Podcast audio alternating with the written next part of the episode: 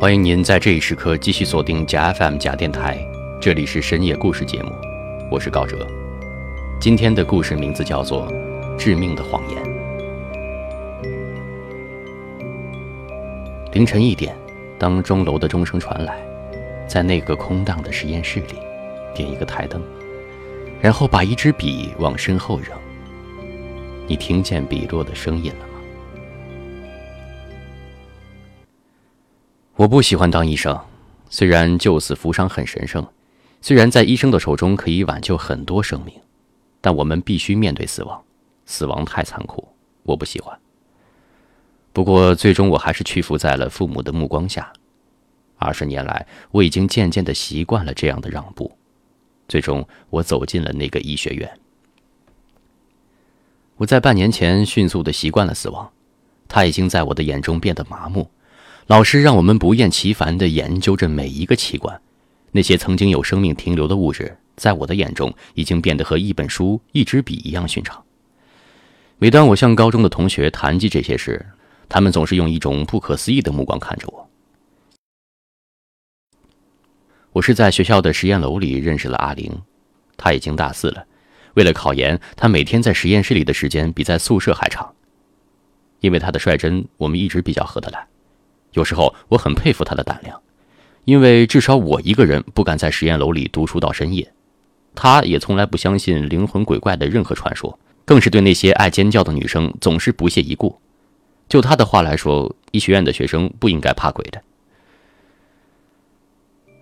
我真的只是想跟他开一个玩笑，真的仅仅是一个玩笑，所以我编造了一个谎言。凌晨一点，当钟楼的钟声传来，在那个空荡的实验室里点一个台灯，然后把一支笔往身后扔。如果没有笔落的声音，那么转身看看，有什么在你身后。阿玲笑着骂我是个无聊的孩子，然后就匆匆地走进那间灰色的大厦。可是到了第二天，阿玲死了，就在那间实验室里。验尸报告上说的是死于突发性心脏病。我的心里突然空空的。三年之后，我也开始准备考研，我在实验楼的时间也越来越长。我也不再相信任何关于鬼怪或者灵魂的传说，我也淡忘了关于阿玲的一切。四年来，“死”这个字在我脑海里已经变得很模糊，它只是一个词语或者一些指数，例如脑死亡超过六秒将成为永不可逆的死亡之类的这些东西。那天晚上夜很深了吧？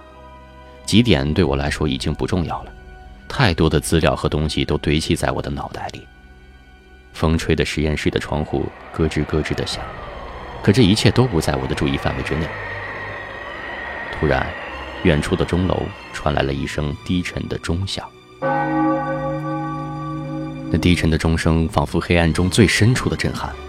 我擦拭着酸涩的眼睛，那一声钟声像记忆的天幕。我想起了三年前，就是三年前，我自己编的那个谎言。还有，还有阿玲。这时候，我手里的笔突然变得格外显眼，它仿佛带着一股不安，带着灰色的情绪，带着我的一颗心。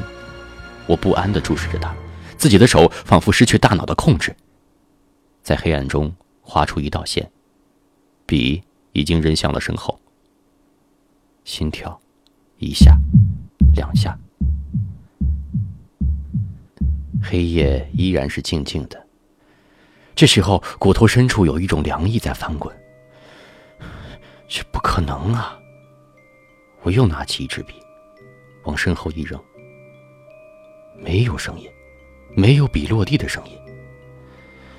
一种叫做恐惧的东西在我身体的每一个毛孔扩张。我不敢相信的缓慢的转过身，身后身后站着一个人。那个人，他，他是拿着笔的阿玲。好了，今天的深夜故事讲完了。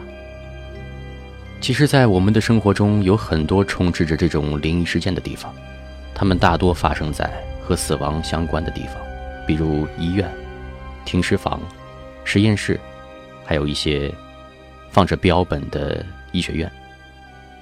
其实有些东西是用科学可以解释的，可是有些东西没办法解释，任何科学或者现有的物理理论都无法解决。可能这就是我们所说的超自然现象吧，也可能正是因为它，大自然才变得更加神秘莫测。好了，今天的深夜故事就是这样，我是高哲。节目之后，欢迎您登录到新浪微博和微信，搜索“假电台”来关注我们，把你喜欢的故事。推荐给我，同时也欢迎大家访问我们的官方网站假 FM J I A 点 FM，你可以在我们的官方网站直接收听节目，当然也可以在苹果播客、网易云音乐、喜马拉雅、荔枝 FM 等各大平台上搜索假电台订阅，来收听我们的海量节目。这里是深夜故事，我是高哲，我们下期再见。